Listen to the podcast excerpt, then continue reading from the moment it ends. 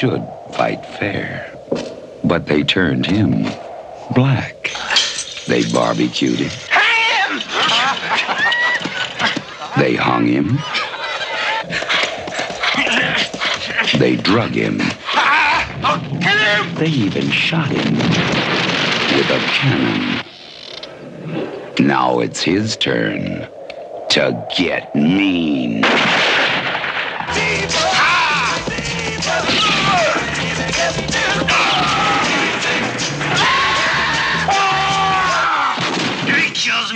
Never get the treasure. Treasure? What treasure? Where is it? Tell us the secret of the treasure. I got nothing.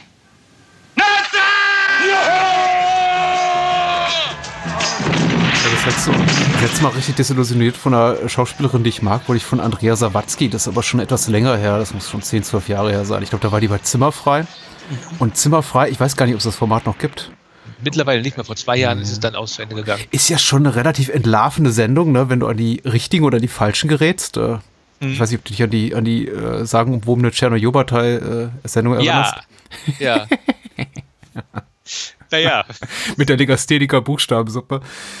Äh, ja, und äh, Andrea Sawatzki war eben auch so eine Kandidatin, die war da und da fing die eben an, von rechtsdrehenden Joghurtkulturen zu reden und äh, probiotischem Haarshampoo, äh, Globuli und ich dachte, nee, wirklich das? Oh, ja, okay. Und dann, dann, dann wurde mir auch plötzlich klar, die sieht ja so aus, natürlich. Natürlich lebt die so. Ich habe mir, ich habe mir Illusion, diese Illusion gemacht, dieses Bild vor, von ihr vor mir gehabt, vor meinem geistigen Auge dieser ja, zynischen Tatortkommissarin, die dann irgendwie nachts an Mordschauplätzen rumgammelt und sich dann frustrierte Kippe anzündet. Und natürlich ist sie das nicht. Also. Und jetzt bin ich erwachsen. Also damals war ich 30, habe es nicht gerafft, jetzt bin ich 40 und Ja. tada. Wir alle kommen irgendwann in diese Phase, nicht wahr, wo die Desillusionierung zum Tagesgeschäft gehört. So, was war denn los? Jetzt habe ich hier mal nochmal meine, meine äh, Historie des Italo-Westerns aufgeschlagen und die ist ja ganz reichhaltig hier. Dick, dick, dick, die ist ja chronologisch. 74 sind hier noch 15 Italo-Western notiert. Dann kommen wir zu 75. Da gibt es noch Cipolla Colt von Castellari. oh, meine Güte. Zwiebeljack räumt auch. Genau. Auf. Ich habe ein Poster von dem Ding hier irgendwo rumliegen, weil ähm, das, äh, das, der kam im Rahmen des Schläferts und die haben mir ja eine Zeit lang so Kinovorstellungen angeboten. Davon habe ich gewonnen. Dann Ja. beim Filmquiz danach. Ich habe irgendwo ein polnisches Zwiebeljack räumt auf Poster rumliegen. Ich habe die eingeschweißte Blu-ray hier noch liegen tatsächlich. Die gab es aber irgendwann mal für, glaube ich, für 3,90 Euro und ich dachte mir, ja gut, nimmst du mal Garantiert mit. irgendwann, garantiert irgendwann sehr viel wert. Ja, auf jeden Fall. Äh, da gibt es natürlich auch noch äh, I Quattro dell'Apocalypse äh, von äh, Fulci. Der ist Der ist toll. gut. Der ist wirklich toll. Ähm, und die anderen ah, von Damiano Damiani, Ungenio due compari un pollo. Genius to Oh. Partners in a Dupe. Ach, das ist hier, ähm, sag schon, Nobody ist der Größte. Genau, der zweite, ja, richtig. Ähm, Der auch, eine interessant, der auch eine interessante Geschichte hat. Willst du sie erzählen? Kannst du sie erzählen? So? Kann ich. Also natürlich, das ist so, ähm, der Film wird ja meistens eher so etwas ähm, abfällig betrachtet und alle Leute sagen, naja, der ist, ist ja gar nicht so, so gut gefilmt und irgendwie, das, das passt alles nicht so zusammen.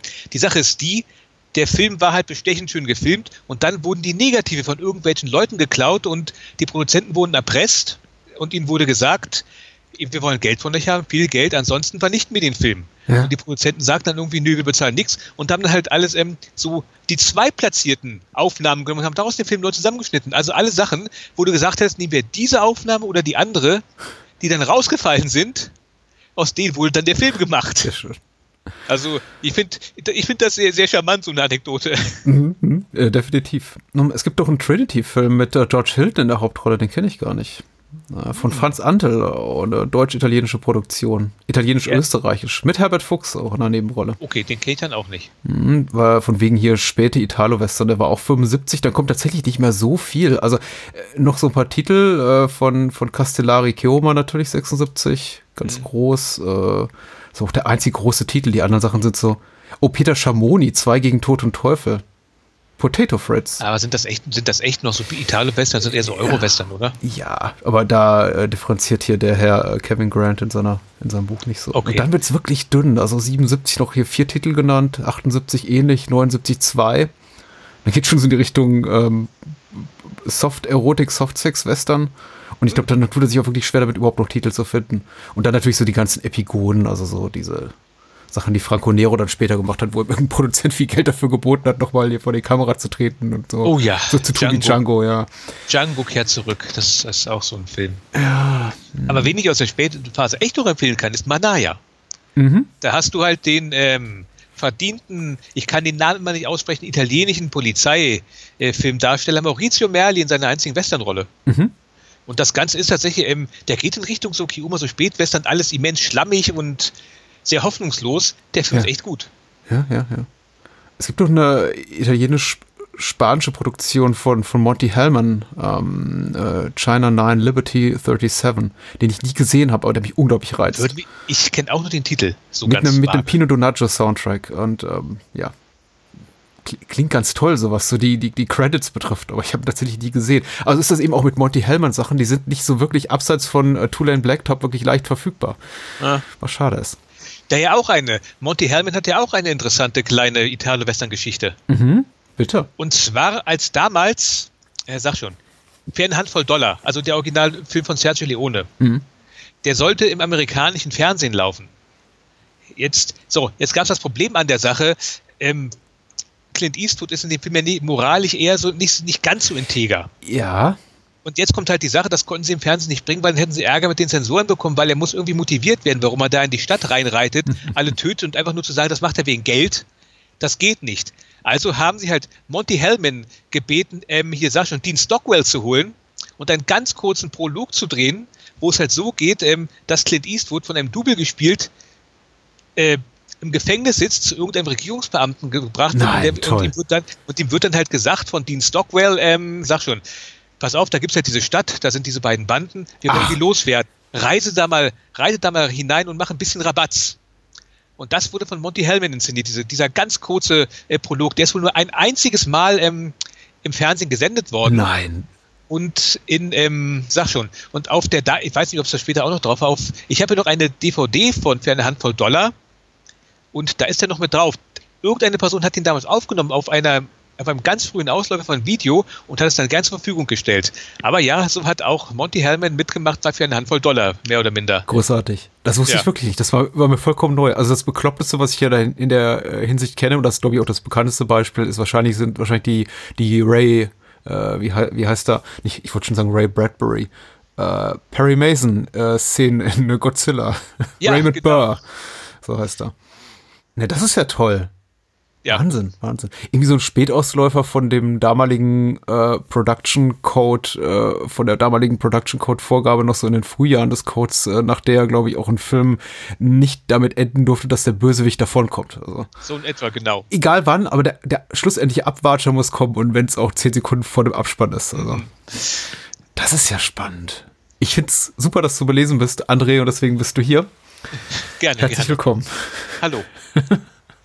Wenn vielleicht schon der Film nicht so viel hergibt, vielleicht dafür zumindest eine nette Plauderei über Italo-Western kann ja auch nett sein und äh, als Centerpiece der Film, über den wir reden. Ja, also ich bin gerade wirklich wieder so angefixt. Äh, Das ist ja, wir haben ja vor einiger Zeit unsere kleine, kleines äh, Corbucci äh, Italo-Western Doppel gemacht und in dem Zuge habe ich natürlich auch wieder angefangen einzulesen, wieder mal die ganzen alten Schmöcker rauszuholen und dachte mir danach so, meine Güte, müssen wir mal wieder was machen. Aber das war jetzt nicht der Anlass. Also der Anlass war, ist wirklich du. Du bist auf mich zugekommen, hast gesagt, Get Mean, zu Deutsch Timebreaker, also zu Deutsch, wie auch immer. Der deutsche Verleihtitel ist Timebreaker Ja. von 75. Das ist, das lohnt die Besprechung.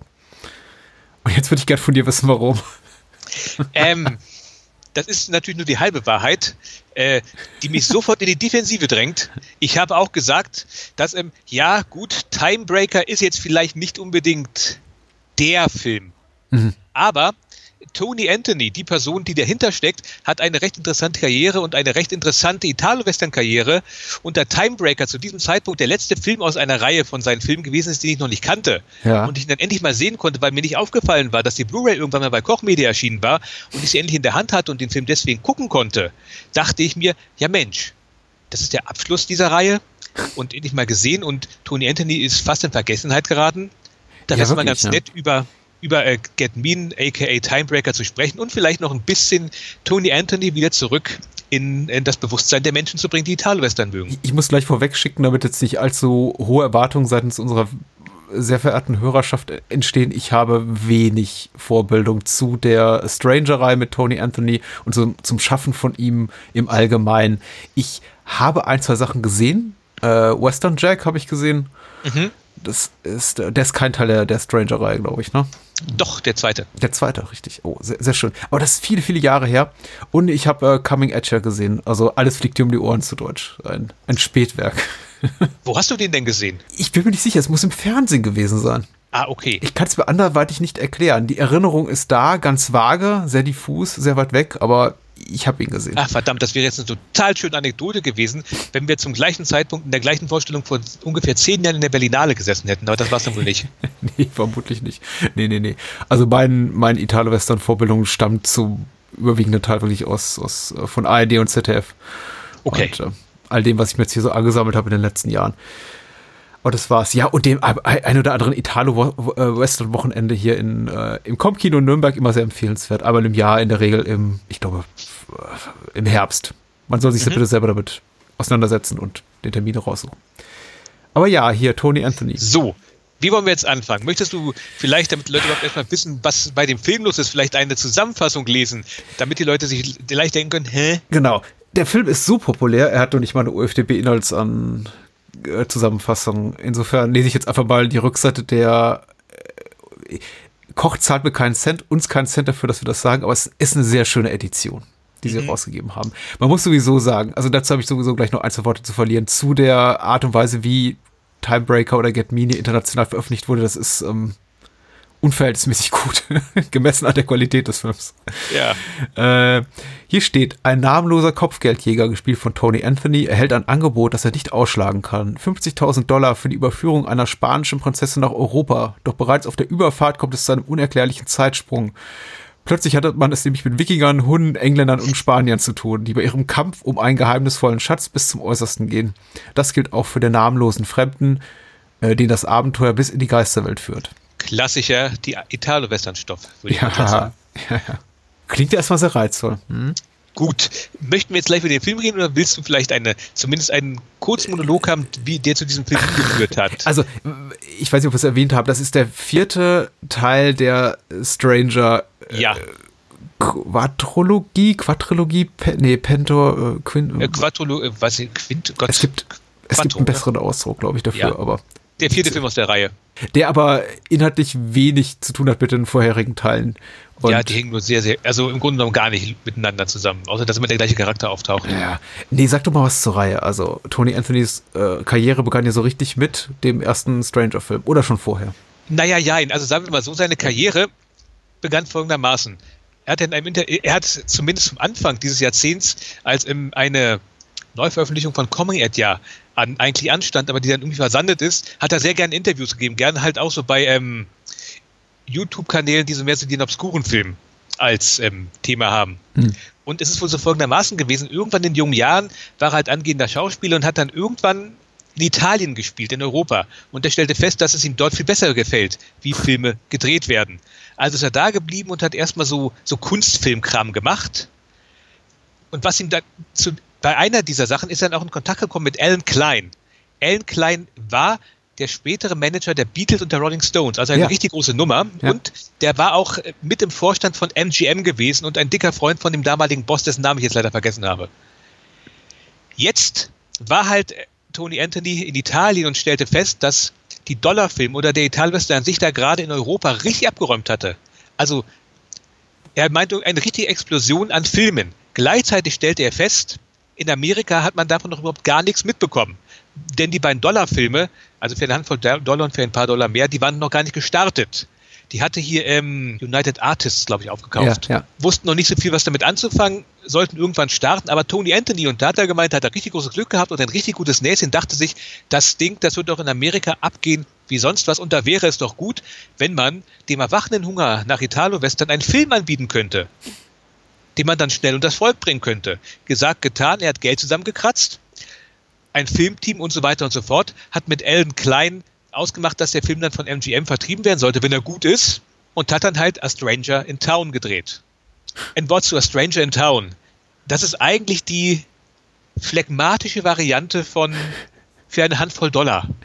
Man muss sich das folgendermaßen vorstellen. Der Film, die ersten, lass mich lügen, 10, 15 Minuten wird kein Wort gesagt. Du siehst halt Tony Anthony, wie er unendlich gelangweilt, komplett heruntergekommen auf seinem Pferd in eine Stadt reinreitet. Als, Mex als schlafende Mexikaner getarnte Leichen sitzen da in den Straßen rum. Und er läuft da rum, läuft in das Haus hinein, guckt ein bisschen da, schaut ein bisschen da, dann läuft, dann läuft vielleicht mal eine Frau über den Weg und ist dann auch wieder weg. Und dann kommt schon eine Szene, die, ich will jetzt nicht zu viel sagen, weil um den Film geht es eigentlich gar nicht. Und dann kommt schon eine Szene, die ihn direkt unterscheidet von für eine Handvoll Dollar. Er trifft auf den Barkeeper. Normalerweise ist ein Barkeeper in Italien gerne der, ja, der Gesprächspartner vom Antihelden. Hm. Hier macht ihn kurz an und dafür wird er von Tony Anthony mit einer Flasche erschlagen. Er ist tot. Ja. Ja, ist so. Glaube ich gerne, ja, ja. Das ist auch das, was der ich. Film lässt hm? immens viel Zeit mit all seinen Handlungen. Irgendwann kommt dann auch noch Frank, Frank Wolf hinein, den wir aus, ähm, sag schon, viele Western kennen, hm. als äh, Farmer McBain aus Spiel mit das Lied vom Tod zum Beispiel, ist ja der Bösewicht. Ja. Der Film ist billig und lässt immens viel Zeit für all seine Handlungen, hat allerdings einen Helden im Mittelpunkt, der dann halt auch die nächsten paar Filme mitgemacht ist, äh, mitgenommen wurde, der sich ein bisschen davon unterscheidet, dass er halt ein, eigentlich ein Feigling ist und ein komplettes Arschloch. Also Tony Anthony hat keine Probleme damit, Leuten in den Rücken zu schießen. Sie wäre, Frauen während des Liebesspiels den, den Schädel einzuschlagen und andere solche Dinge. Der kommt auch nicht da hinein, um irgendwas zu regeln. Warum er am Ende mit den Gangstern aufräumt, aufräumt der schlicht und ergreifend, sie haben ihn um seinen Anteil bei einem ziemlich blutrünstigen Überfall hm. betrogen. Jedenfalls, A Stranger in Town wurde dann halt vorgeführt bei MGM und da hat ähm, Tony Anthony schon Angst gehabt, weil die Leute haben sich die ganze Zeit krank gelacht während der Vorstellung. Er dachte schon, ach du Scheiße, da geht meine Karriere und meine 20.000 Dollar dahin. Ja. Aber die haben gelacht, weil sie das so ganz großartig fanden und er kam und dann kam Alan Klein schon raus und meinte, wie großartiger Film, wir brauchen noch einen zweiten, jetzt sofort. Ja, aber das ist noch gar nicht gestartet. Egal, wir brauchen einen zweiten Teil. Hier, du kriegst auch Geld, damit er ein bisschen besser aussieht. Daraus wurde dann halt The Stranger Returns oder in Deutschland genannt Western Jack. Ja. Da ist Tony Anthony als Westernheld sogar noch ein bisschen erbärmlicher. Der, er ist sogar zu, also ein Motiv des Films ist in meiner Erinnerung, ich habe ihn auch schon eine ganze Weile nicht gesehen, ist ja, dass er zu blöd ist, sich eine Zigarre zu drehen. Was er bei Sergio Leone und ähm, Clint Eastwood zu einer Art Kunstform erhoben wird, das kriegt er nicht hin. Meistens hat er dann irgendwann die Krümel im Mund und spuckt sie dann angewidert aus. Und halt auch hier, ansonsten, er bekommt die meiste Zeit aufs Maul, bis dann am Ende dann halt sein, in Anführungszeichen, ikonisches vierläufiges Gewehr dann zusammenbaut und dann aufräumt unter den Leuten. Mit einigen echt bizarren Szenen, wo er zum Beispiel einen der Bösewichter zwingt, sich in eine gedeckte Tafel zu setzen. Der lacht die ganze Zeit, äh, als wenn er verrückt geworden ist und schlägt sich erstmal den Wanst voll und wird dann von Tony Anthony erschossen. Es gibt keinen Kontext, Kontext warum er das macht. Hm. Er macht es einfach. Auch dieser Film war immens erfolgreich und die sind dann mittlerweile halt auch in Amerika gestartet und haben richtig viel Geld eingebracht. Weswegen Alan Klein jetzt sagte, wir brauchen einen dritten Film. Ja. Da äh, Tony Anthony hatte sich gerade mit japanischen Filmen mehr oder minder beschäftigt, ich weiß nicht mehr so genau den Kontext, und hatte dann die Idee, wir könnten einen Film machen, wo ein Cowboy mit Samurai im feudalen Japan zusammentrifft. Das ist zwar mhm. so rein von der Zeit her, also vom Zeitraum her völliger Blödsinn, aber könnte cool sein. Und dann drehte er, der sag schon, ähm, The Silent Stranger. Ja. In Deutschland, glaube ich, auch Karate Jack räumt auf oder sowas in der Richtung. Ja, der Schrecken von Kung Fu. Oder sowas, genau. Ja. Karate Jack räumt auf, war, glaube ich, hier ähm, Shanghai Joe. Ja. Der Schrecken von Kung Fu, genau. Da war aber das Problem an der gewesen, der Film wurde zwar von MGM produziert, zu diesem Zeitpunkt gab es aber einen großen, gab es aber einen Wechsel an der Führungsriege. Der Chef, mit dem Alan Klein so dicke gewesen ist, der wurde ausgetauscht und dann waren alle Projekte, die da noch im Entstehen waren, wurden daraufhin halt zurückgehalten und der Film lag, lass mich lügen, sieben Jahre lang oder vielleicht zwei, drei Jahre kürzer im Giftschrank. Und wurde dann irgendwann veröffentlicht, wurde übelst umgeschnitten und Tony Anthony musste ein Voice-Over machen. Er meint, dass der Film damit komplett zerstört worden ist und findet ihn heute leider nicht mehr gut. Ich habe ihn dann mal gesehen, ich finde ihn eigentlich ziemlich okay.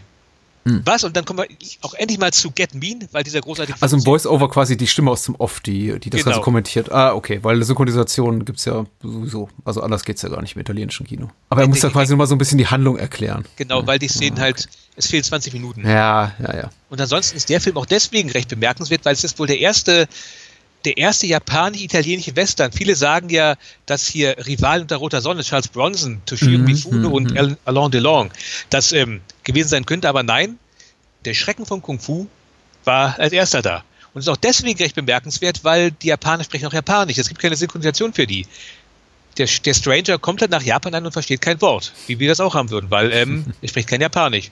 Der Film war halt dann sieben Jahre lang auf Eis und kam dann irgendwann raus. Und in der Zeit allerdings, und dann kommen wir wie gesagt auch gleich endlich mal zu Get Mean, allerdings sah dann zu diesem Zeitpunkt Tony Anthony äh, die Filmreihe um Satuichi dort weil die ist ja recht beliebt, dieser blinde Samurai. Mhm, was dann halt dazu führte, dass er Alan Klein sagte, das ist gut, das könnte auch im Western fun funktionieren. dann hat er Blindman gedreht, zum ersten Mal mit Fernando Baldi. Und weil Alan Klein ja der äh, Manager der Beatles gewesen ist, ist das eine der Filmrollen von Ringo Starr, der da drin einen ähm, Mexikaner spielt. Die, also die Filmkarriere von Ringo Starr ist beeindruckend, um es also milder auszudrücken. Hm. Sie ist interessant. Mhm. Ich habe vor, also er hat in einigen Sachen mitgespielt, ähm, er hatte Ambitionen. Was kenne ja. ich denn von ihm noch? Ähm, Caveman. Den habe ich nicht gesehen, aber ich habe The Magic Christian gesehen. Ja. Ja, der war genau. Und dann vor einiger Zeit habe ich Candy gesehen. Da hat er eine ganz kurze Rolle am Anfang. Ist ja auch so ein drogeninduzierter irgendwas-Film. Ähm, sagen wir mal so, seine Filmaus bestimmt hat er Talent und ihm sei alles Ja, genau. Seine Filmauswahl war jetzt eher unglücklich. ganz, ganz einfach gesagt. Ich glaub, ja, Talent und nach eigener Aussage hat er den größten Penis aller Beatles. Das ist schön für ihn, aber ich glaube, seine größte Rolle hat er dann als im Cameo bei den Simpsons irgendwann mal gehabt. Richtig. Jedenfalls, jetzt befinden wir uns aber zu einem Zeitpunkt, Blindman war zwar erfolgreich gewesen, aber jetzt befinden wir uns halt, halt zu diesem Zeitraum, wo der Italo-Western langsam aber sicher tot ist. Irgendwann, wann kam er hier, ähm, die Recht und Linke Hand des Teufels, 69, ja, 70, genau. 71. Damit war ja das Ende des Italo-Westerns schon eingeleitet und jetzt sind wir im Jahre 1975 oder 76. 75, korrekt. Und damit ist aus die Maus. Ja. Und jetzt kommt halt Tony Anthony ums Eck und sagt sich, hm, wir könnten immer wieder ein Italo-Western drehen. Er merkt allerdings ja natürlich auch, dass die Zeit des Italo-Westerns ganz offensichtlich vorbei ist. Und will das Ganze mit ein bisschen fantastischen Elementen würzen, kann man das so nennen. Ja. Und das führt dann halt zu Get Mean, mhm. den Film, zu dem wir jetzt kommen. Du hast den Film ja, wenn ich das richtig sehe, gestern oder heute gesehen. Was war denn so deine erste Reaktion? Ich, ich habe ihn, ja, ich ihn gestern erstmals gesehen. Meine Reaktion war die leichte Enttäuschung, muss ich sagen. Es ist eben ein Ideenfilm. Also ja. es ist tatsächlich, äh, okay, mal, mal einen Schritt zurück. Zuerst lese ich natürlich den Klappentext, ich guck mal, wer das ist. Was hat denn Tony Anthony noch so gemacht? Stelle fest, aha, ich kenne sogar ein, zwei seiner Filme. Gucke aufs Entstehungsjahr, 75. Ich glaube, in Deutschland hat 76 erschienen ja, man hat ja eine gewisse Erwartungshaltung, ohne jetzt irgendwie zu vorurteilsbeladen zu sein, also äh, da, da reinzugehen und sich zu denken, ja, das ist bestimmt so und so und so. Aber natürlich kommt dann eben auch hier dieser, der Analogie zu, inhaltlichen zu, na, wie heißt es, zu dem dritten Tanz der Teufel-Film auf, Armee der Finsternis, dass es eben diesen Film inspiriert hat. Und natürlich geht dann mit der äh, Sichtung, das ist das böse Wort wieder von Timebreaker, so eine gewisse Erwartungshaltung einher. Äh, ich hatte jetzt keine allzu hohen Erwartungen, aber jetzt kommt dieses Home-Video-Aspekt, äh, dieser Home-Video-Aspekt kurz ins Spiel. Der Film wurde ja schon geadelt, nicht nur hierzulande, sondern eben auch in den USA mit wirklich sehr, sehr großzügig ausgestatteten Editionen. Also es gibt nicht nur einen HD-Master, sondern Koch hat eben wirklich schöne Interview-Extras produziert. In den USA hat Blue Underground eine noch viel tollere Blu-ray produziert mit sogar mit einem filmwissenschaftlichen Audiokommentar und solchen Sachen. Und man denkt sich eben schon, ja, okay, da könnte ja vielleicht so ein kleines Juwel liegen unter dem staubigen Wüstensand. Das wird eben, diese Erwartungshaltung wird der Film dann nicht ganz gerecht. Ich fand ihn jetzt okay. Ich, ich war nie gelangweilt, was jetzt auch schwer wäre, wäre angesichts der Laufzeit. Ich glaube, der Film ist nicht mal anderthalb Stunden lang oder 1,31, 1,30, sowas um den Dreh. Es passiert genau. relativ viel das Herausfordernde, um jetzt ein diplomatischeres Wort als Problem zu gebrauchen an dem Film, ist eben, dass, dass alles, was dort passiert, nicht wirklich in irgendeinem großen Zusammenhang steht, sondern man ständig das Gefühl hat, warum, was? Wer ist die? Ach, okay. Ah, der ist jetzt tot. Nein, doch nicht. Also tatsächlich so ein Film, bei dem ich mich während des Betrachtens immer fragte, ja, habe ich das jetzt richtig verstanden oder hm. was nicht heißt, dass der Film übermäßig komplex ist. Ist relativ simpel gestrickt, so was seine Erzählung betrifft. Aber er ist eben sehr, das Editing ist relativ konfus, die Geschichte ist konfus. Man hat eben das Gefühl, da sind eine Menge Ideen drin, aber niemand hatte so wirklich eine, einen Plan davon, wie man die zusammenfügt zu einer nachvollziehbaren Handlung. Aber ja, ich meine, jetzt so im Detail werden wir den Film jetzt, jetzt im Folgenden besprechen.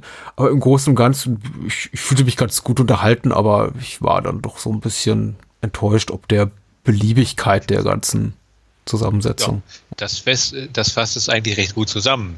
So habe ich das auch empfunden. Denn nee, weil es ist ja schon eine Figur, du, du sagst ja, das ist ja jetzt wirklich toll nacherzählt, die halt schon etabliert wurde in drei vorhergegangenen Filmen und auch eine sehr nachvollziehbare Charakterzeichnung oder Charakterentwicklung hat. Also du sagst, er wird vom ersten zum zweiten Film irgendwie überraschend dümmer, aber im Großen und Ganzen schon ist es halt eine Figur, die, die jetzt Tony Anthony über drei Filme Zeit hatte zu etablieren.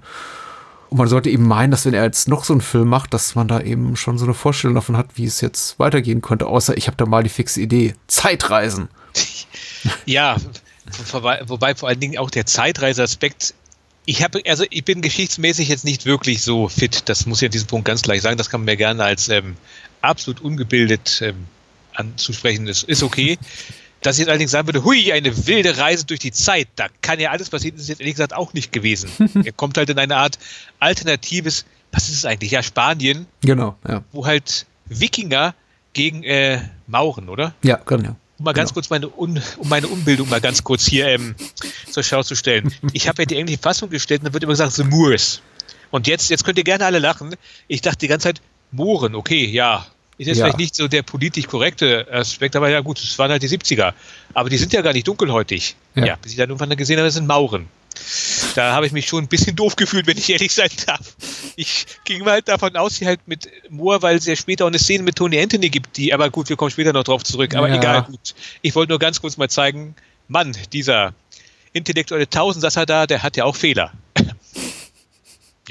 Also die Tatsache, die so gerade so im Vorbeigehen erwähnt hast, allein, dass die, die Mechanik des Zeitreisens in dem Film überhaupt nicht erklärt wird, finde ich mhm. schon enttäuschend. Was nicht heißt, ich möchte jetzt irgendwie der, dem Vorwurf hier gleich aus dem Weg gehen, dass möglicherweise jeder ein oder andere Mensch ankommt und sagt, ja, Patrick, was erwartest du jetzt irgendwie Logik von dem Film oder irgendwie eine nachvollziehbare, ja, Zeitreise, Mechanismen, Logik, wie auch immer. Also der Film gibt sich aber gar nicht, gar nicht die Mühe. Die, die findet einfach statt. Also wir haben quasi diesen Prolog, wo Tony Anthony quasi als hier dieser, dieser namenlose Stranger auftaucht und der sich so als, als, als Söldner, Gun for Hire, ne, verdingt. Er kriegt diesen Auftrag, diese spanische Prinzessin zurückzuführen nach Spanien mhm. für 10.000 Dollar, er will 50.000. Sachen gehen so ein bisschen schief bei dieser ganzen äh, Sache. Und dann kommt der, der Vorspann. Ich hoffe, ich kriege die Chronologie der Ereignisse noch hier so ein bisschen auf die Reihe. Und der, der Vorspann vermittelt einen dann quasi so, ich glaube, auch durch ein Voice-Over, dass er jetzt wohl irgendwie zurück ist, gereist ist in die Vergangenheit. Das war, also ich habe es gestern noch mal ganz kurz ein bisschen im Schnelldurchlauf geguckt. Das ist nicht mehr der Fall. Also was passiert ist ja, man sieht zweimal so eine, so ähnlich wie diese Sphären aus den Phantasm-Filmen, so, so Kugeln rumliegen. Ja, richtig, genau. Die auch nie erklärt werden. Also was sind das jetzt eigentlich? Also sind das jetzt irgendwelche Entitäten? Sind das Zeitreisemaschinen? Die liegen einfach rum die sind irgendwas Mystisches, aber es wird nie erklärt, was machen die jetzt eigentlich da? Du, also wäre der Film heute erschienen, würde man dazu Crossover-Event machen. So ein, ein, Stranger Extended Universe garantiert. Ich meine, äh, wann kam Phantasm raus? Ein, zwei Jahre später? 77, glaube ich. Oder? Ja, es wird doch passen. Das hat, die hat der Tallman natürlich dahingelegt. Und, natürlich. Naja, klar. Wenn gleich hier zugeben muss, ich finde die Eingangssequenz eigentlich noch mit das Beste am ganzen Film. Oh ja, und die Titel, Titelmusik ist auch sehr schön. Ja, also ich finde es halt sehr schön, er kommt ja in diese völlig abgeranzte Westernstadt. Wenn ich mhm. jetzt die gute alte Tante Meta vielleicht noch bemühen möchte, ist jetzt vielleicht auch ja ein Kommentar von Tony Anthony an sich, der sagt, Leute, wir wissen, der, der Italo-Western, der ist tot. Mhm. Toter geht's ja gar nicht mehr, deswegen komme ich auch in diese völlig abgeranzte Westernstadt, wo auch keiner mehr ist. Finde ich gut. Und, ne und nehme halt irgendeinen ab völlig absurden Auftrag an. Mhm. Denn ganz ehrlich gesagt, hier, bringen wir diese spanische Prinzessin nach Spanien das ist ja jetzt nicht ein Auftrag, wo ich jetzt sagen würde, ja, ja, hm. ganz klassischer Western, ganz klassisch. Das ist ja eigentlich eher so, was, wie? Und dann kommen die Wikinger reingehopst. Ja. Das ist ja auch die Sache. Wenn das jetzt so wäre, könnte man ja vielleicht ja noch sagen, also einfach nur, bring mal die Prinzessin dorthin, ja, ich will 50.000 Dollar. Dann könnte man vielleicht noch so sagen, gut, okay, ein Auftrag bringt ihn in die Fremde, aber dass dann Wikinger reingesprungen kommen und da erstmal sich gegenseitig, gegenseitig die Hucke vollhauen, das ist schon der Moment, wo ich, wo ich dann auch so sage, wenn ich nicht gewusst, worum es geht. Ja, okay, was? Wie? Hä? Da sieht man ja eigentlich so eine Also ich will jetzt nicht sagen, dass Indiana Jones das geklaut hat. Das wenn überhaupt, dann ist es wirklich geklaut worden aus irgendwelchen uralten Abenteuerfilmen. Mhm. Da sieht man ja eigentlich nur so eine Montage von einer Weltkarte, wo von Nordamerika eine Linie gezogen wird nach Spanien. Dahinter Ach sieht man, so, ja, ja. Also das hat ja Indiana Jones aus irgendwie alten US-Serials Genau, geklaut. exakt. Ja, ja. Hm. Also ich glaube jetzt nicht, dass ich jetzt, dass man jetzt sagen könnte, Tony Anthony hat Indiana Jones beeinflusst. Das, Na, Du hast völlig recht, er hat ähm, die vier goldenen Krone wieder wie das Ding hieß gedreht. Das war zuerst da. naja.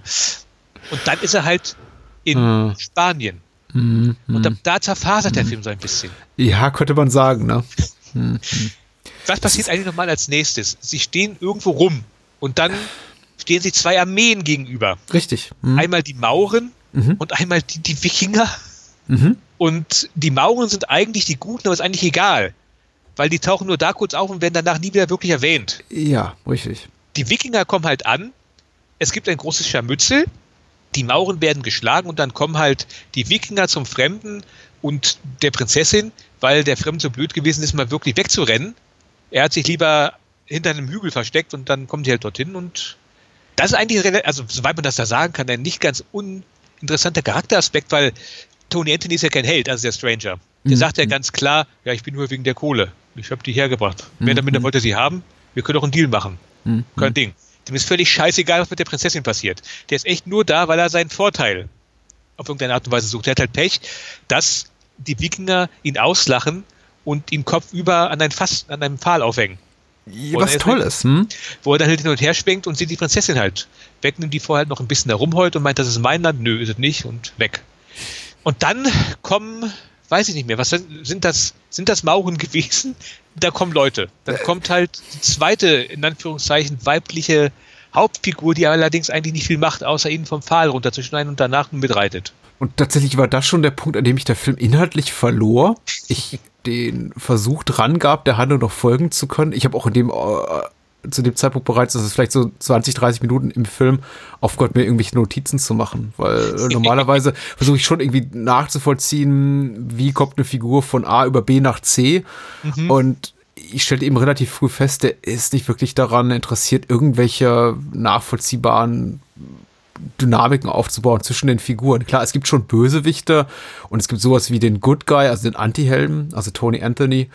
Aber ja, also die, sagen wir so, die, die, die Grenzen sind schwimmend zwischen guten, also charakterlich guten Figuren und weniger guten Figuren. Im Grunde sind alle ziemliche, ziemlich hundserbärmlich, Arschlöcher könnte man sagen.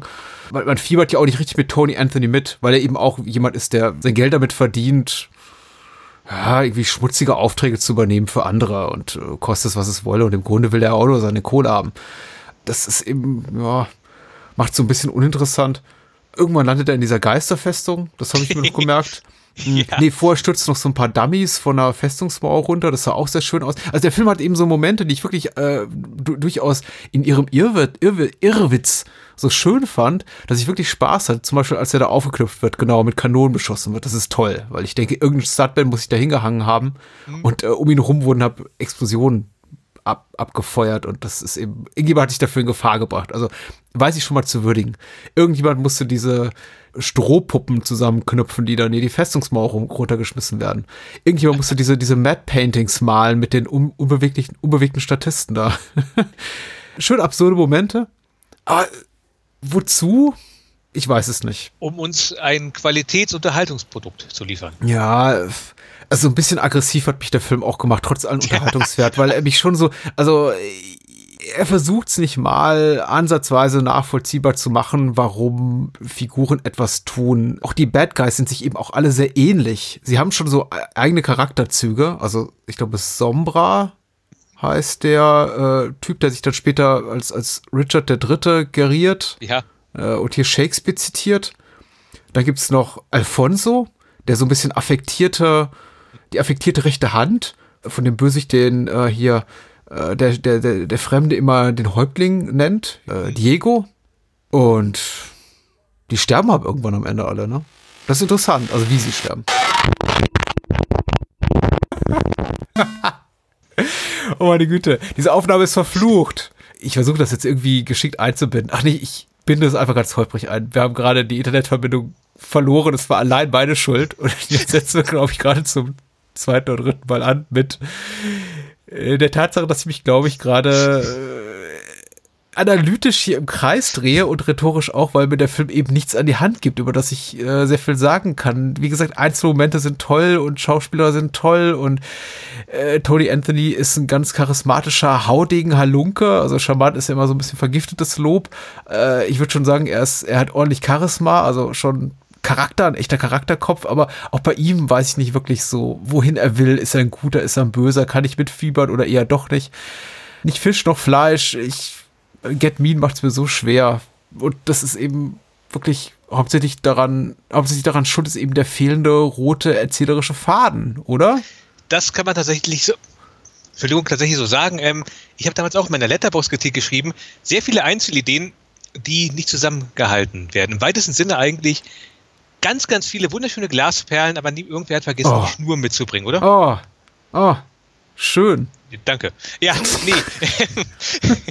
ähm, der Film ist halt, ah, aber er ist halt genauso zerfahren und steht auch so, so mit ganz vielen Sachen sich alleine, wie halt auch die, die Entstehungsgeschichte im Grunde genommen ist, weil wenn wir ganz ehrlich sind, 1975, als der so rauskommt, oder 74, Äh, 75, ja. warum dreht dann noch jemand einen Italo-Western? Ja. Also nie ganz ernsthaft. Gab es nicht noch so ein paar Spätausläufer hier von den, von den Bud Spencer, Terence Hill Filmen, die auch um die Zeit rauskamen? Ich glaube, die waren da auch schon längst durch. Ja, der, Letz-, ja. der letzte Western von den beiden, an den ich mich jetzt erinnern könnte, wäre ähm, Vier Fäuste für ein Halleluja. Ja, das Danach war sind sie, 73, ne, oder so. Hm. genau, und danach sind sie dann halt ja in ihre, in Anführungszeichen, modernen Rollen gemacht, wie, ähm, Gott, was, was gab's Miami da? Also, Cops, aber das war schon 80er, glaube ich. Ja, genau, da waren die schon wieder am Ende. Nee, halt, ähm, Ja, ja, gesagt, mit, dem, mit dem Buggy und dieser ganze genau, Kram. mit dem Dünenbuggy. Hm. Und demzufolge selbst die Spaßwestern waren raus. Und du hast ja vorhin selbst schon in seinem kleinen Italo-Western-Lexikon geguckt, das wurde jetzt ja auch nicht besser. Ja. Zwischen, zwischendrin gab es mal ganz kurz der, den Versuch, ähm, ein ehemals sehr erfolgreiches Genre wiederzubeleben. Kioma soll wohl angeblich zwei Jahre später nochmal ein Erfolg gewesen sein, sodass einige Leute dachten, oh, das Genre kommt zurück. Aber war nicht der Fall. Andere Sachen sind dann gefloppt. Der letzte wirklich große Spaßwestern war dann ja auch eine Faust geht nach Westen mit Bud Spencer, Mhm. Anfang der 80er. Über die Troublemaker rede ich nicht, den gibt es nicht. So. Und ähm, ja, und deswegen, der Film ist ein ziemliches, ähm, eine ziemlich obskure Kiste. Ich finde, ehrlich gesagt, ähm, ich glaube, ich habe es am Anfang ja auch schon gesagt. Es gibt vor allen Dingen zwei Gründe, warum ich den Film ausgesucht habe. Erstens, weil ich tatsächlich sehr gerne Tony Anthony wieder so ein bisschen ins Bewusstsein bringen möchte, weil in Amerika war er eine Zeit lang recht beliebt und bedauerlicherweise gab es halt irgendwann diese Rechtsstreitigkeiten. Deswegen waren die Filme über Jahrzehnte nicht wirklich zu erhalten, außer in irgendwelchen dreckigen Bootlegs. Mhm. Ich finde die Filme eigentlich, also wenn du die gesamte Reihe guckst, so tragisch jetzt äh, Get Mean vielleicht rumsteht, muss ich zugeben, der Film ist originell. Also das ist jetzt halt ein Western, wo ich jetzt sagen würde, ja, okay, Ja. so drehen sie sich heute nicht mehr und so hat man sie auch eigentlich nie gedreht. Ich finde halt diesen Obskurfaktor, dieser Film hat schon ganz gut und halt die gesamte Reihe, es wirkt immer so ein bisschen wie der kleine räudige Bruder von den großen Western von Sergio Leone. Denn Tony Anthony ist halt, wie gesagt, ein, ein Held, in Anführungszeichen.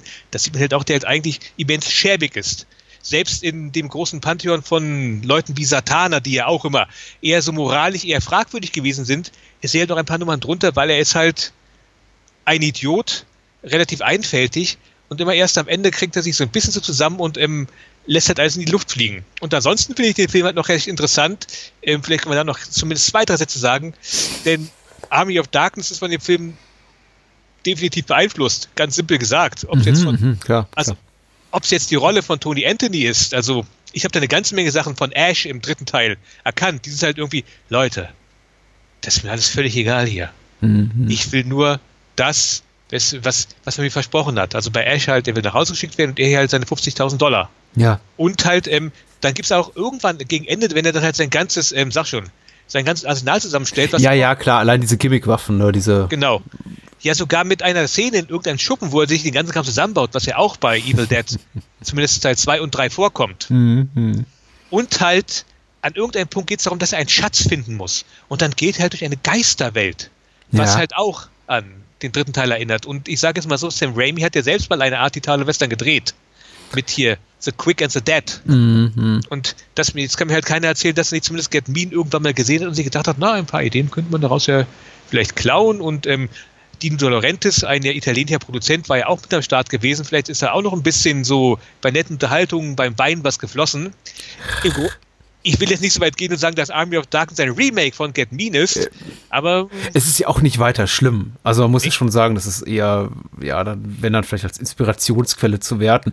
Problematisch finde ich tatsächlich nur, wenn nicht sehr talentierte Filmemacher von großen Vorbildern offensichtlich klauen und einfach eins zu eins Kopien erschaffen. Was Raimi ja gemacht hat, ist äh, Ideen ihr offenbar, also sich hier schon so rauszupicken, ganz, ganz offensichtlich, und die halt seinen eigenen künstlerischen Stempel, Stempel aufzudrücken. In, insofern kann ich Raimi auch nicht böse sein, weil ich glaube, er hat, er hat genug in seiner Karriere geleistet, dass man ihm auch kle- kleine, kleine Diebstähle wie diesen hier verzeihen mag. Also Inspiration, Hommage, Pastiche-Filme, also er schafft eben auch, wie, wie schon zu Beginn von mir gesagt, also auch leider so eine Erwartungshaltung, die dann eben auch äh, Timebreaker nicht erfüllen kann. Also als Inspirationsquelle für jede Menge Batshit Crazy äh, Entertainment der späteren Jahre mag es herhalten. Da ist eine Menge drin, was ich eben auch gut fand. Also allein dieses ganze, äh, dieses ganze Gefährt hier mit den Kanonen, auf denen die, auf denen die Mauren, sind es die Mauren? Sind's die, nee, sind die Wikinger, äh, die Wikinger. äh, rumfahren. Das hat ja schon so Terry Gilliam-eske Dimension. Also ich bin so ein bisschen irgendwie von seinem Baron Münchhausen und, und, und ähnliche Filme. Also da ist schon sehr viel drin, von dem ich sagte, ach, das ist ja hübsch. Das sind ja irgendwie so Sachen, die später andere Filmemacher besser gemacht haben. Wobei der Vergleich mit Gilliam gar nicht mal so falsch ist, weil auch Terry Gilliam hatte zuweilen, vor allen Dingen in den späteren Jahren, immer das Problem, dass er viel zu viel Sachen hat für seinen kleinen Film, den er drehen möchte. Ja, das Und dann richtig. deswegen lieber mal alles irgendwie hineinwirft, weil er sich vielleicht denkt, vielleicht ist das der letzte Film, den ich drehen kann, mir gibt ja keiner Mhm. mehr Geld. Mach ich auch noch rein. Und dann kommt am Ende meist ein unterhaltsames, aber sobald irgendwie so, äh, ja, äh, Kuddelmuddel raus. Also im Grunde genommen ist das der erste Terry Gilliam-Film, den Terry Gilliam nicht gedreht hat. Ja, so könnte man es sagen. Wie, wie gesagt, ich möchte diesen, wie sagt man im, im Englischen Overselling, ich möchte jetzt irgendwie nicht zu viel versprechen, was der Film nicht halten kann. Ja, Aber gut, ich glaube, das, ist jetzt- ich glaube, das ist jetzt durchgekommen, dass ich den Film nicht so grandios fand. Aber es gibt eben auch viele schöne, ja. Also ich, ich mag ja auch grundsätzlich diese B-Movie-Struktur gut. Also will heißen, ich möchte nicht sagen, langweile dein Publikum 70 Minuten, aber fahr eher so auf Sparflamme, was so Effekte und äh, also Knalleffekte und große Wow-Momente betrifft und blas sie dann einfach weg in den letzten 15 bis 20 Minuten. Und das macht eben auch Get Mean sehr gut. Also tatsächlich ist das Ende, zumindest was jetzt so Production Values betrifft, so grandios, dass es mich sehr vieles vergessen lässt, was eben vorher kommt. Was nicht heißt, dass es dass vorher schlecht war. Also es wird, ist vorher auch schon sehr chaotisch und unterhaltsam und es passiert eben so Dinge wie in diesem Geisterschloss und dann kommt er ja zurück als, als schwarzer Mensch. Also es ist kein, Ja. kein es ist kein, ich habe mir da irgendwie einen politischen Kommentar erwartet an der Stelle, weil ich dachte, das ist so offensichtlich. Du kannst ja ihr habt nicht einen weißen Schauspieler schwarz anmalen und dann habt zurückkehren lassen zu, zu seinen quasi Geiselnehmern und sagen, oh, ich bin plötzlich schwarz und dass es irgendwie ja politisch aufgeladen ist, das polit, kulturpolitischen Kommentar quasi erfordert. Aber der kommt einfach nicht, deshalb einfach schwarz. Also er ist auch nicht schwarz-schwarz im Sinne von, wie ein farbiger Mensch schwarz ist, sondern es ist einfach nur, es ist ist angemalt. Eine, ja, es ist eine kurze Minstrel-Show. Ja. Und es, wie du gesagt es gibt ja auch, wenn man jetzt irgendwas sagen würde, wie, ach, keine Ahnung, irgendeine obskure Sache wie irgendwie, ja, ja, und der, ähm, der Herrscher dieses Schlosses war halt, was weiß ich, ein Schwarzer gewesen. Da kommt ja nichts. Er ist kurz schwarz, dann ist es nicht mehr. Es wird auch nie wieder aufgegriffen. das, ich, das ist auch so ein Ding gewesen, wo sich wohl gedacht hat, das könnte ja lustig sein. Machen wir mal. Ja, und der, der, das Aufgreifen hier von äh, Shakespeare-Motiven. Also der Film zitiert eben, weil dieser, diese, diese eine Figur hier, Sombra, eben auch Ja. offenbar großer Shakespeare-Fan ist, zitiert eben aus Ritter dem Dritten und fühlt sich eben auch als selbiger. Aber auch daraus wird nie wirklich was gemacht, außer so, wir, wir schmeißen mal die beliebtesten Richard III Kommentare einfach so raus. Mhm. Die Pferd. die übrigens in der deutschen Synchro überraschenderweise immens abgeändert wurden. Mhm. Also ich habe mal reingehört, da kennst du mit sehr viel gutem Willen noch den Anfangsmonolog aus Richard III. Weil dieses ähm, Nun ward der Winter unseres Missvergnügens ist ja, Ja. Richard III., wie er sich halt einführt und da wird da so, so völliger Kokolores draus. Ich habe keine Ahnung warum. Ich dachte, ich denke damit doch mal, Richard III. wird jetzt auch in Deutschland nicht gänzlich unbekannt gewesen sein, aber gut. Wer Ja. weiß, was die Synchro-Leute da umgetrieben hat. Was mich auch erstaunt hat, äh, erstaunt hat, ist, dass Tony Anthony zu Beginn des Films nicht mal weiß, wo oder was Spanien ist. Und dann gegen Ende hat so Phrasen drischt wie äh, äh, Le Roi est mort und also Sachen habe zitiert, die habe schon auf eine höhere, höhere Schulbildung oder sowas schließen lassen. Also ich weiß eben auch bei seiner Figur nicht richtig, woran ich bin. Das ist äh, merkwürdig. Aber gut, geschenkt, geschenkt. Oh, was wir unbedingt nennen müssen, ist ähm, der, der Tod des Oberbösewichts, Diego, Ja, durch den Skorpion, weil du eben auch vorhin hier referenziert hast, die ganzen Grausamkeiten, die er hier begeht, also noch, noch böser als Satana und Django zusammen. Wie, wie stirbt denn hier Diego? Das ist schon übel. das ist halt tatsächlich so, der Stranger schnappt sich halt zwei Skorpione, aller Wahrscheinlichkeit nach giftige. Und, ah, wa warte mal. Dann sage ich dann danach, was davor noch kommt. Das, äh, gegen den etwas affektierten Typen, das ist ja auch noch so eine Nummer, die er macht. Äh, ähm, aber jedenfalls Diego, der, unser, unser, unser äh, Held, beigt sich ein bisschen mit ihm rum und stopft ihn dann die beiden Skorpione hinten in seine Rüstung hinein, dass er definitiv nicht rankommt. Ja. Und dann macht halt der Schauspieler von Diego etwas, was man als engagiertes Schauspiel bezeichnen könnte. Ich glaube, so ungefähr 30 Sekunden lang wirklich die, ja, die extrovertierteste Todesszene, die ich seit langem gesehen habe. Ja.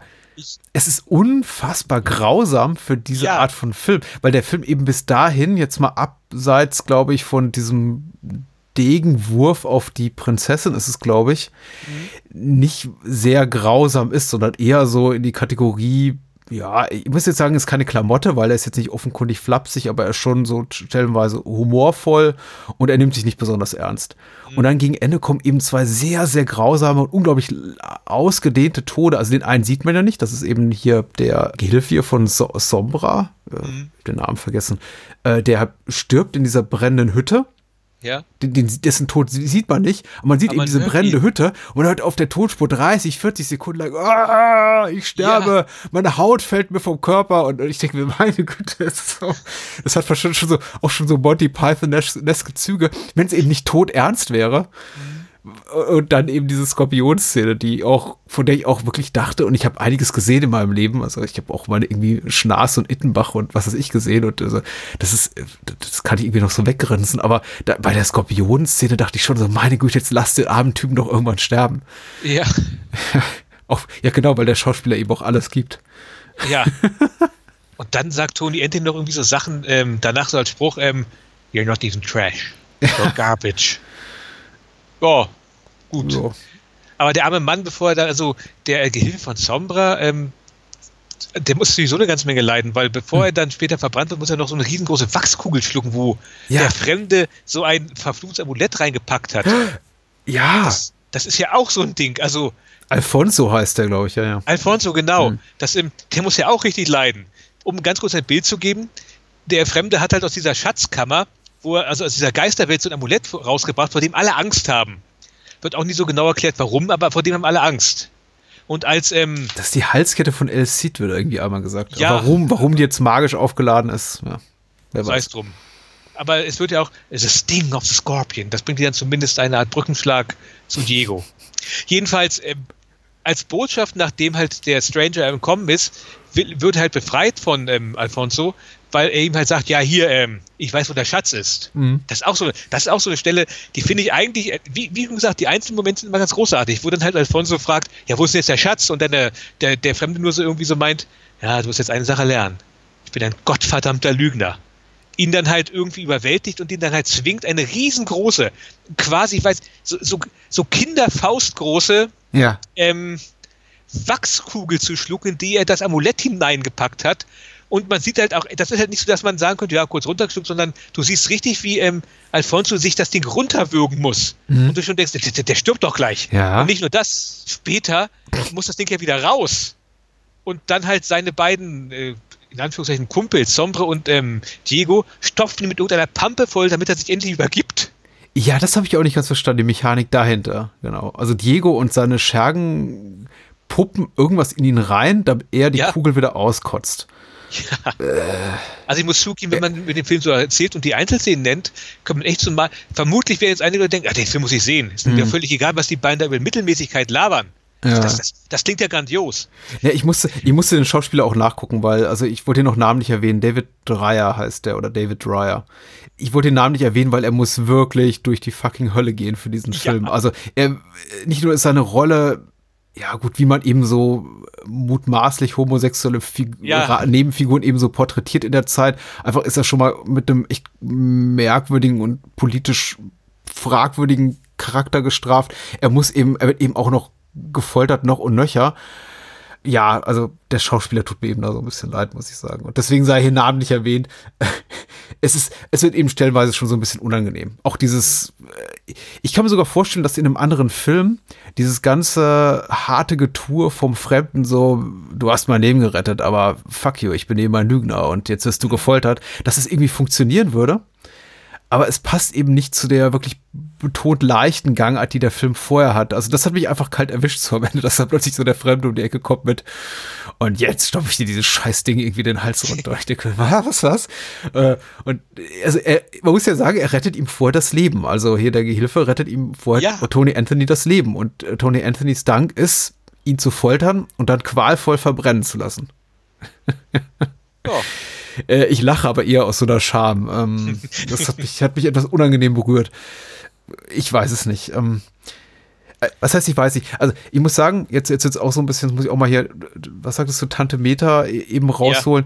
Ich habe mich ein bisschen mit dem Film versöhnt, weil diese Koch-Blu-ray und wie gesagt, Koch zahlt die für nichts. Das ist ein, ein, ein geschenktes Lob. Die ist wirklich sehr schön, die Blu-ray. Äh, dieses Interview mit Ron Schneider oder Ron Schneider, dem, dem Produzenten des Films, das auf der Blu-ray enthalten ist, hat mich so ein bisschen mit dem Film versöhnt, weil er rekapituliert so ein bisschen die Entstehungsgeschichte, auch die Art und Weise, wie das Drehbuch entstand und keiner hatte wirklich einen Plan und haben sie ab Geld zusammengesucht und dann Geld wieder verloren und dann ist er irgendwie noch durch die halbe Weltgeschichte gereist, um von Investoren wirklich ganz kleinteilig Geldbeträge zusammenzusuchen. So der eine hier mal schießt 7000 Dollar bei und dann hier ist er weitergeflogen und dann hat noch ein Investor 10.000 Dollar dazugepackt. Also die Art und Weise, wie der Film entstanden ist, versöhnt so ein bisschen mit dem Endprodukt. Also wenn man eben weiß, wie es dazu gekommen ist. Dennoch sind natürlich solche Momente schwer zu haha schlucken. Ja. Hm. Wie ging es weiter? Weißt du noch was über, über Tony Anthonys Spätwerk oder wie es hier nach weiterging? Oder? Oh ja, das ist tatsächlich noch recht interessant gewesen. Hm. Also eigentlich wäre ja der Plan gewesen, wenn ähm, der Film war jetzt leider, gut leider, Get Mean war kein großer Erfolg, wäre er ein Erfolg gewesen, war eigentlich geplant gewesen, die Reihe weiterzuführen und dann halt den Stranger in immer neue Zeitepochen Hm. reinzuschicken. Wurde jetzt nichts draus, aber Tony Anthony, das haben wir schon festgestellt, weil er einer der ersten gewesen ist, der einen von Amerika co-produzierten Italo-Western äh, auf die Beine gestellt hat Ja. hatte halt ein relativ äh, gutes geschäftliches Näschen. Und dann Anfang der 80er Jahre hatte er ein Gespräch mit einem Produzenten, so genau kriegt das nicht mehr ganz zusammen, wo sie sich halt über 3D-Filme unterhalten haben. Und dann sagte halt Tony Anthony, ja, hier als Jugendlicher gern gesehen, halt dieser 3D-Boom mit ähm, Werwolf, also diese Horrorfilme aus den 50er Sa- Jahren. Mhm. Und dann kam sie halt auf die Idee, wir könnten ja mal, wir könnten ja jetzt auch ähm, mal wieder einen 3D-Film machen. Und dann, ähm, daraus entstand dann Coming at Ya oder auf Deutsch, alles fliegt hier um die Ohren. Mhm. Und das ist tatsächlich deswegen interessant, weil Tony Anthony, der ist halt ein echter Fuchs, der hat halt mit verschiedenen Kameras experimentiert, aber es gab halt keine Kamera, die den gewünschten Effekt, den er haben wollte, wirklich hinbekommen hat. Und deswegen hat er halt mit da an einer Linse entwickelt, damit, also er hat echt eine optische Linse mitentwickelt, damit er diesen 3D-Effekt hinbekommt und hat auch ein Patent angemeldet. Und in den heutigen Tagen, wenn ich das richtig gelesen habe, macht er auch, ist er auch irgendwie im Optikgeschäft oder sowas in der Richtung mit drinne. ja, man hört entsprechend das genau. So, und ähm, was Coming at Ja noch angeht, ist halt auch so eine Sache, weil da habe ich eine, gut, ob das jetzt so eine weltbewegend tolle Anekdote ist, einmal hingestellt, aber den Film habe ich vor, also vor zehn Jahren ungefähr, vor acht oder neun oder zehn Jahren, da ist dieser Film nämlich normgewandelt worden, weil er sollte wieder einen neuen Kinostart bekommen, halt, weil er gerade 3D auch das heiße Ding gewesen ist im modernen Kino. Mhm. Und Fangoria hat damals Karten verlost für die Berlinale ähm, Investorenvorstellung. Und da bin ich halt hingegangen und ungelogen, das ist das beste 3D gewesen, was ich je gesehen habe. Ey, ehrlich, ich schwärme heute noch davon. Und das ist exakt halt auch so, also der Film ist von, auf der inhaltlichen Ebene ist ja völliger Blödsinn, ja? Völliger Müll. Da muss man echt nicht beschönigen. Aber 3D-mäßig ist exakt das, was du von so einem Film eigentlich, wenn du mal gucken willst, auch erwartest. Ja. Der fliegt halt rein äh, titelmäßig echt alles um die Ohren. Da fliegt da mal eine Fledermaus durch den Raum. Und ganz ehrlich gesagt ist das, da konnte meines Erachtens sogar Avatar irgendwie einpacken. Das sah einfach unfassbar gut aus. Also richtig großartig. Das Kino ist abgegangen wie Schmitz Katze. Alle waren begeistert. Ich Und bin so neidisch, ja. und es ist echt eine absolute Rattenschande. Tony Anthony hat ja, wie gesagt, damals auch ganz viele Interviews gegeben. Der war richtig stolz darauf gewesen. Ja, und jetzt wird der Film auch wieder, der geht auf Tour und so ein Kram. Ich habe nie wieder davon gehört, dass der außerhalb von dieser Vorstellung, wo ich gewesen bin, gelaufen ist. Ich hatte ja damals noch gedacht, das Fantasy Filmfest könnte sich ja, weil der Film hat auch so ein, mit Vampirfledermäusen und so, und so ein Kram, so einen leicht ähm, fantastischen Einschlag. hätte noch gedacht, dass die den vielleicht noch ranholen und weiß der Geier, da daraus was kommen, äh, folgen könnte, aber nix, gar nichts. Ja. Der Film verschwand halt nach dieser Vorstellung wieder komplett vom Bild und Tony Anthony eigentlich größtenteils auch. Was er dann damals noch, also beim Ersteinsatz gemacht hat, er hat dann noch mal äh, diesen Indiana Jones Rip auf, ähm, Gott, äh, diese vier Kronjuwelen, das Geheimnis der vier Kronjuwelen Mhm, gedreht, der jetzt allerdings kein großer Erfolg gewesen war und danach war seine Karriere als Schauspieler halt größtenteils auch beendet, aber er hat als Produzent noch unter anderem dieses wilde Orchidee-Ding gemacht, diesen, diesen Softpornokram da. Ja, ja. Hm. Also im Grunde, man kann sagen, das Leben von Tony Anthony, seine Karriere, die ist nicht im, also die ist recht faszinierend.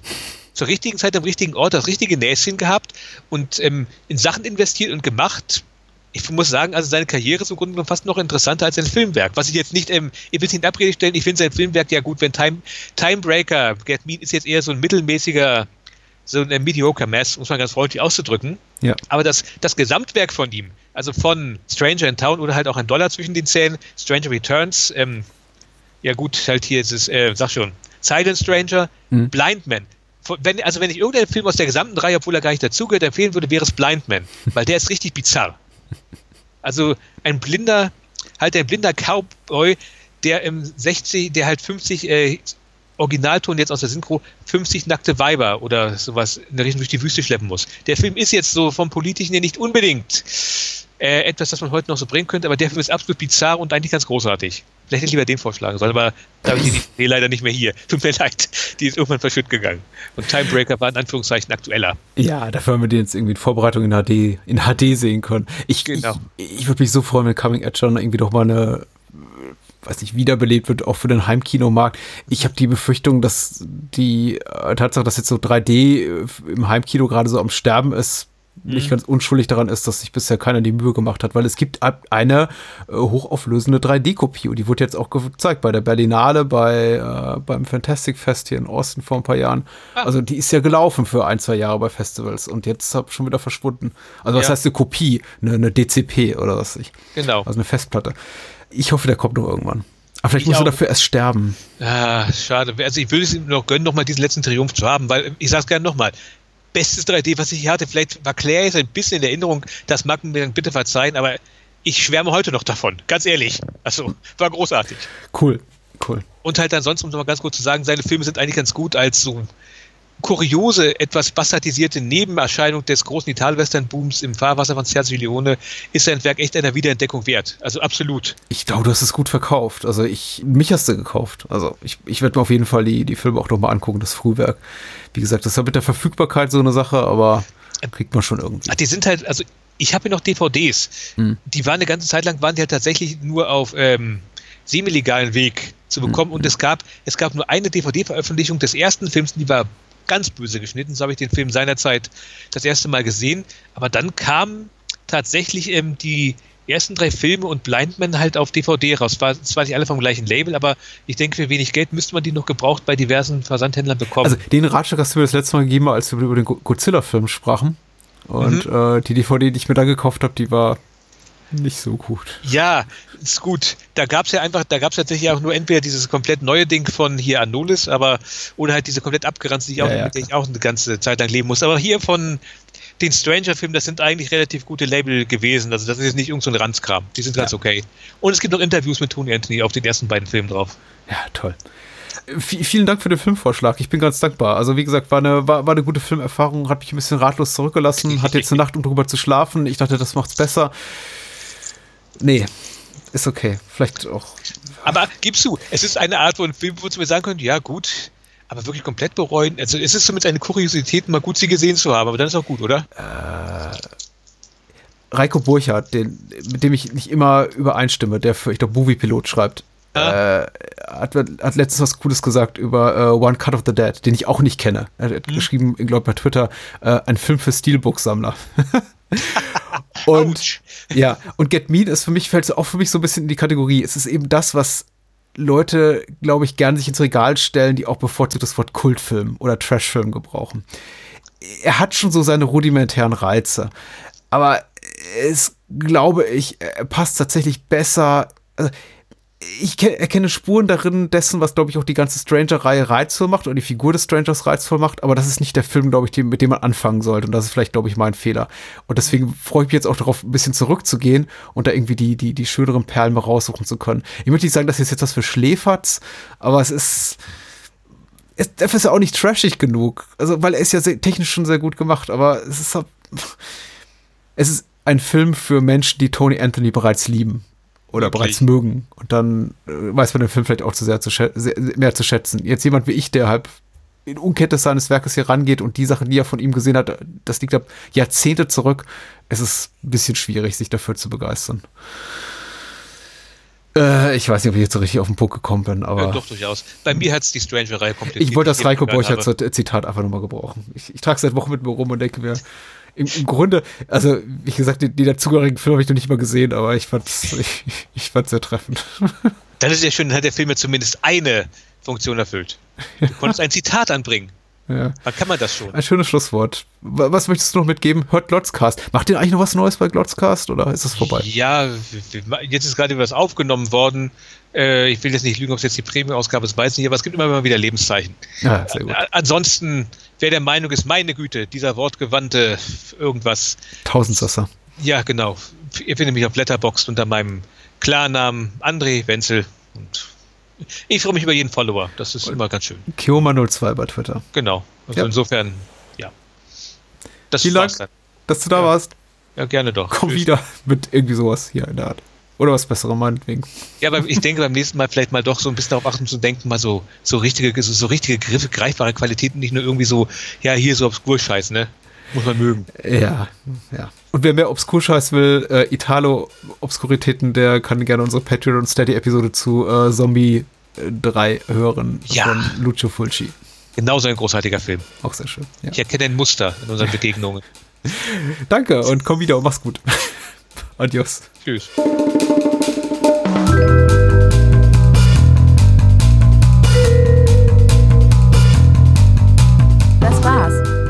Mehr Bahnhofskino und die Bahnhofskino Extended Edition gibt es bei iTunes, Spotify und überall, wo es gute Podcasts gibt. Und denkt bitte daran, eure Unterstützung durch eine Patreon-Patenschaft oder PayPal-Spende sichert diesem Podcast das Überleben. Unter bahnhofskino.com findet ihr alle Möglichkeiten, uns unter die Arme zu greifen. Vielen Dank fürs Zuhören und adios.